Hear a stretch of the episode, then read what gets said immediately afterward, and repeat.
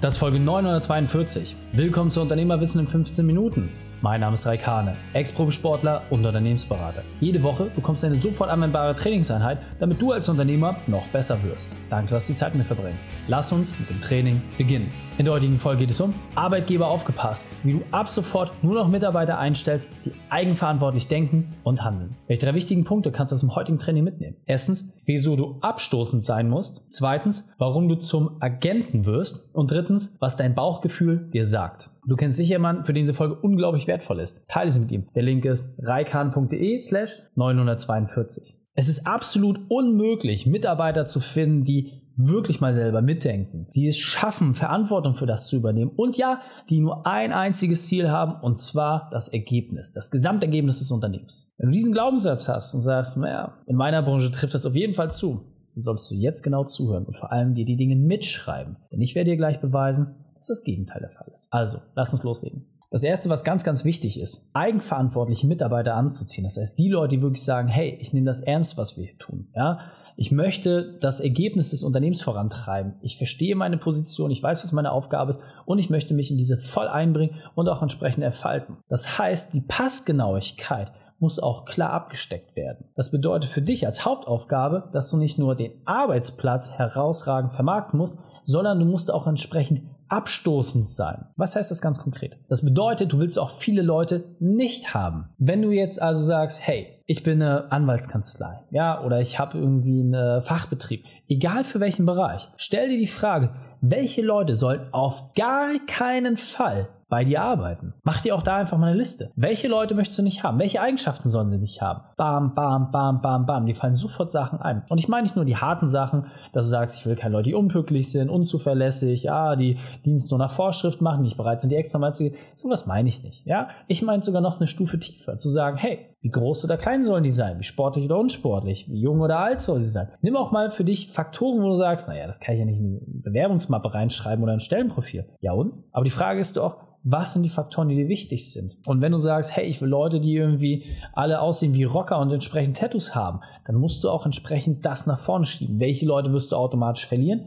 Die, die aussehen wie Schwiegermutters Liebling, ja, die peakfein geleckt sind. Egal, nochmal, es gibt kein richtig und kein falsch. Das alles Entscheidende für dich ist, du musst deine Botschaften auch so hart und klar formulieren, dass du entsprechend Leute auch abstößt. Wenn du nicht abstoßend bist, dann wirst du gar keinen ansprechen. Das heißt, die Leute müssen sich auch schon an die aufreiben können und sagen, hey, was ist das für ein Trottel? Und die anderen sagen, ey, das feiere ich. Das ist deine Aufgabe. Marketing und Demarketing. Bist du nicht abstoßend, dann bist du irrelevant. Das ist das Schlimmste, was passieren kann. Das Beste, was dir passieren kann, ist, wenn du so diese Olli Pocher-Position einnimmst. Warum? Ob man die mag oder nicht. Aber du kannst sie nicht okay finden. Entweder sagst du absoluter Volldepp oder ich finde ihn richtig klasse. Es gibt keine Mitte. Perfekt. Nochmal, es ist nicht entscheidend, wie du jetzt über diese Person denkst oder wie jemand über dich denkt. Das Entscheidende ist, dass du Leute hast, die sagen, finde ich komplett blöd oder finde ich richtig super. Das ist es, was dir überhaupt eine Berechtigung gibt. Also nicht die graue Maus sein, sondern schwarz oder weiß. Beziehe klare Kante und geh mit diesen Botschaften auch entsprechend nach draußen. Wenn du diesen Bereich jetzt halbwegs gut gemeistert hast, wirst du auf jeden Fall deutlich mehr Anfragen bekommen. Ja, du musst nach draußen gehen. Ja, du musst bei TikTok nicht rumtanzen, aber es macht schon mal Sinn, dort irgendwie Video zu posten, aktiv zu sein, ja, mit irgendwelchen Themen nach draußen zu gehen. Das ist mal mindestens die Aufgabe, die du erfüllen musst. Und wenn du es nur mit Bildern machst oder entsprechend vielleicht mit deinem bestehenden Team, völlig egal. Wichtig ist, du musst erstmal in die Aktivität gehen und du musst nach draußen gehen. Wenn du es jetzt geschafft hast, werden sich Leute bei dir bewerben. Und jetzt brauchst du auch hier wieder einen klaren Qualifizierungsprozess. Das heißt, was sind die Kriterien, wo du sagst, okay, die schwarzen oder weißen, für die du dich jetzt entschieden hast, musst du dir entsprechend nochmal genau anschauen. Welche davon sind nicht hundertprozentig weiß, welche sind nicht hundertprozentig schwarz. Das heißt, führe eine entsprechende Selektion durch. Weil wenn du mit jedem ein persönliches Gespräch führst, wirst du ab einem gewissen Level in der Arbeit untergehen. Das ist unmöglich, das zu managen. Hast du jetzt aber einfach harte Kriterien, ein, zwei, drei, vier, fünf Stück an der Hand, nach denen du sagen kannst, hey, das ist mal mindestens das, was die Leute mitbringen müssen. Und wenn das nicht erfüllt ist, dann rede ich gar nicht mit ihnen weiter. Dann hast du es schon mal viel, viel leichter, weil du dadurch auch wirklich eine Maschinerie aufbaust. Ja? Stellst dir so ein bisschen vor wie beim Prozess des Siebens. Oben hast du ein sehr, sehr grobes Sieb, wo du erstmal die groben Sachen weghältst. Zack, bleibt alles oben hängen. In der Stufe darunter wird es entsprechend schon feiner. Da bleiben auch wieder welche hängen. Und nochmal, das ist dein Ziel. Es ist dein Ziel, dass Leute hängen bleiben, dass sie entsprechend gar nicht bis zu dir durchkommen oder entsprechend zu deinen Personalverantwortlichen. Es geht nur um eine einzige Sache. Es geht darum, dass du einen großen Strom an Bewerbern aufrührst, ja, dass da einfach viel oben passiert. Und auf der anderen Seite du entsprechend dann ausfiltern kannst. Denn nur das wird dir die Top-Talente bringen. Es geht nicht darum, dass du sagst, hey, ich mache irgendwie eine Stellenanzeige, krieg einen Bewerber und den stelle ich ein. Das ist das Schlimmste, was passieren kann. Du musst einen dauerhaften Strom da draußen haben, aufbauen und entsprechend auch nach außen kommunizieren, mit dem du immer und immer und immer und immer wieder neue Bewerbungen organisierst. Nur wenn das entsprechend läuft, hast du überhaupt die Chance, dein Team zu erweitern. Und durch den Qualifizierungsprozess machst du die Arbeit in diesem Bereich viel, viel leichter. Also überprüf das einfach mal. Was sind deine fünf harten Kriterien? Schalte sie dazwischen. Das kann man ganz leicht durch eine Vorababfrage machen oder ein kurzes Gespräch, was auch ein Mitarbeiter entsprechend durchführen kann. Und dann kann immer noch ein entsprechender Folgetermin gelegt werden, wo du oder deine entsprechende verantwortliche Person dann das eigentliche tiefgehende Gespräch führen. Jetzt hast du also den wichtigen Part geschafft. Du hast Bewerber organisiert und ja, da sind so gute Leute dabei, dass du sagst, hey, mit dem will ich reden. Jetzt sitzt du also in diesen Bewerbungsgesprächen und nutzt diese ganzen alten BWL-Bücher und sagst, ja, wir müssen erstmal einen Persönlichkeitstest machen und jetzt müssen sie mir erklären, wo sie herkommen, was sie machen wollen, bla bla bla. Ganz ehrlich, ich halte das für komplett bescheuert. Ja, Klar ist ein Persönlichkeitstest wichtig, damit du die Eignung in der jeweiligen Position nachvollziehen kannst. Aber es geht doch nicht mehr darum, irgendwelche alten Konzern Lektorate zu nehmen, um damit seine aktuelle Bewerberposition zu überprüfen. Nein, du kannst sie viel leichter machen. Es reicht vollkommen aus, indem du eine Person vor dich setzt und sie mal auf Herz und Nieren prüfst, indem du wie so ein Agent bist und sagst, gibt es irgendwo Unstimmigkeiten in diesem Lebenslauf. Das heißt, schau dir das einfach mal an, geh das mal grob durch, frag die Leute auch entsprechend nach ihrer Motivation. Ich persönlich halte nichts von diesen Top 10 Fragen, die Konzerne nutzen, um, nein, vergiss das alles. Viel wichtiger ist, hast du eine Stimmigkeit in dem, was dort gesagt wird. Das heißt, wenn dir jemand sagt, hey, ich bin besonders teambewusst, okay, wo hast du das dann bewiesen? Naja, ich bin Einzelsportler, ich gehe regelmäßig ins Gym, allein. Okay, ja, hast du eine größere Familie? Nö, ich bin Einzelkind. Wo hast du denn bewiesen, dass du teamfähig bist? Ja, äh, ja, Unstimmigkeit. So, das ist deine Aufgabe. Wie ein Agent, die Aussagen deines Gegenüber zu prüfen und auch mal hart zu hinterfragen. Zu sagen, hey, passt diese Antwort zu dem, was die Person gerade versucht für ein Bild zu verkaufen? Weil natürlich, wenn du attraktiv bist als Arbeitgeber, würde die Person auch sagen, hey, da will ich vielleicht anfangen oder das könnte ich mir grundsätzlich vorstellen.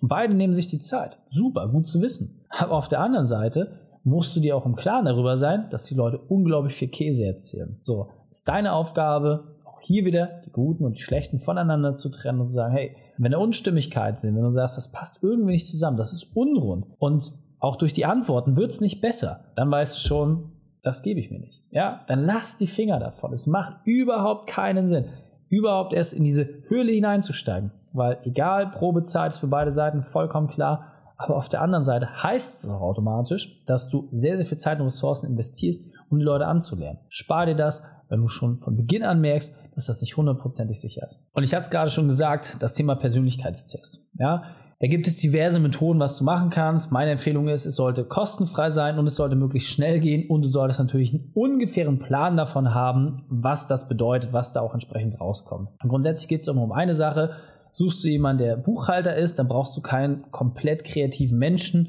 Wenn du einen komplett kreativen suchst, der aber vorher irgendwie beim Steuerberater gearbeitet hat, dann sind das einfach alles Punkte, wo ich sage, naja, passt das denn wirklich zusammen? Ja, auch jede einzelne Spart und jeder einzelne Beruf hat in dem jeweiligen Arbeitgeberkonstrukt auch nochmal seine Besonderheiten. Das ist jemand im Vertrieb sollte natürlich irgendwie anders gepolt sein als jemand, der in der Verwaltung ist. All diese Sachen sind super leicht nachvollziehbar und von außen vollkommen klar. Warum nicht aber schon mal vorher den Charakter identifizieren, um dann zu wissen, passt diese Person einfach auf die jeweilige Stelle. Nochmal, ist deine Aufgabe, die Sieb immer kleiner, kleiner und kleiner werden zu lassen. Ein Persönlichkeitstest ist immer nur eine Indikation, aber eine sehr, sehr gute Indikation. Ja? Wir haben mittlerweile ein System für uns selbst und für unsere Kunden etabliert, in dem wir genau sagen können, welcher Persönlichkeitstest in welcher Rubrik am besten funktioniert. So, diese Vorauswahl wird dir einfach im Gespräch die Arbeit schon dramatisch vereinfachen, aber kann auch teilweise wegweisend dafür sein, dass manchen Leuten gar nicht redest. Warum? Weil es einfach Charaktertypen gibt,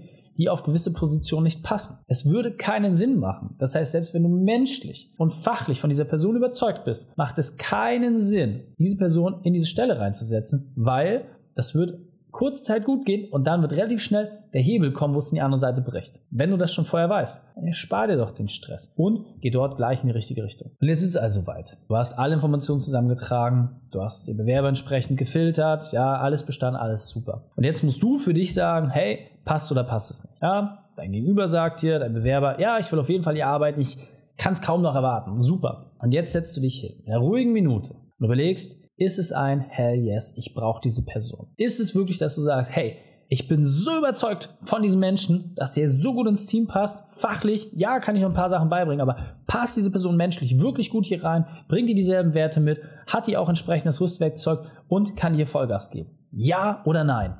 Wenn es ein, ja, nein, es ist ein Nein. Es ist ein Nein. Es ist immer ein Nein. Wenn du dir das selber schon rechtfertigen musst, wenn du es dir argumentieren musst, dann ist es ein Nein. Und du wirst immer nur in diese Situation kommen, wenn du zu wenig Bewerber hast. Punkt. Gib dich damit zufrieden. Dann ist dein Arbeitgebermarketing einfach noch nicht gut genug, als dass du genügend Auswahl hast. Weil wenn du dir selber rechtfertigen musst, dass diese Person, na ja, unter Umständen XY bei dir arbeiten könnte, dann ist es ein Nein. Und ob du das nach zwei, drei Wochen rauskriegst oder nach sechs Monaten, ist dabei völlig sekundär. Aber es ist ein Nein. Das, was du auf dem Weg bis dahin verbrennst, ist größer als das, was du zugewinnen kannst. Denn nochmal, eine Person einzuarbeiten, einzustellen, all diese Sachen loszutreten, auch innerlich diesen Gedanken abzuschließen, sagen, hey, ich habe ja jetzt jemanden. Und dann musst du es nochmal überprüfen. Führt zu nichts. Lass es von Beginn an bleiben. Wenn es kein Hell Yes ist, ist es ein No. Und deswegen Trenne dich einfach von dem Gedanken. Such lieber weiter, anstatt dass du irgendwelche Kompromisse machst. Gerade beim Thema Mitarbeitereinstellung. Du würdest auch nicht einen Partner nehmen, der irgendwie passt. Nein.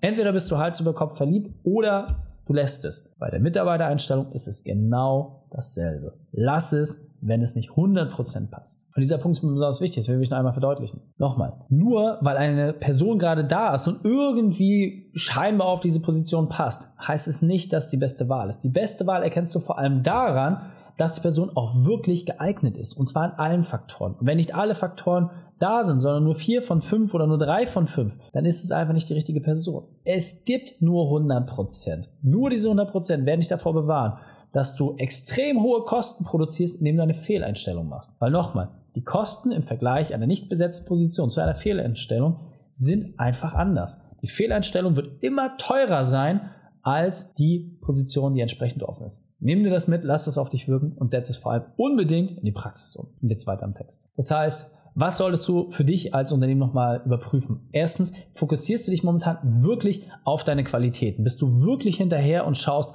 was ist die Einzigartigkeit, ja? Und auch vielleicht mal so ein bisschen zu überprüfen, was machst du auch wirklich anders? Was fehlt Bewerbern aktuell bei anderen Unternehmen? Welche schlechten Erfahrungen haben sie gesammelt? Dann gib ihnen das doch. Ja, gib ihnen einfach das, was sie haben möchten. Wenn sie sagen, ich möchte dies, das, jenes, super, dann sei der Erste, der das macht. Ist es immer gut? Nein, aber es ist der Kompromiss. Und wenn du genügend Bewerber hast, dann kannst du es auch entsprechend wieder ein bisschen aufweichen. Aber wenn du händeringend suchst, muss deine Kompromissbereitschaft einfach viel, viel größer sein. Und auf der anderen Seite musst du viel mehr in die Sichtbarkeit. Ja? Wir bringen das unseren Unternehmern auch mal bei. Wenn du nicht mindestens 10 bis 20 Prozent deines Gesamtumsatzes in Werbung und Marketing investierst, dann hast du ein grundlegendes Problem. Das bringt dir die BWL vom ersten Tag an bei.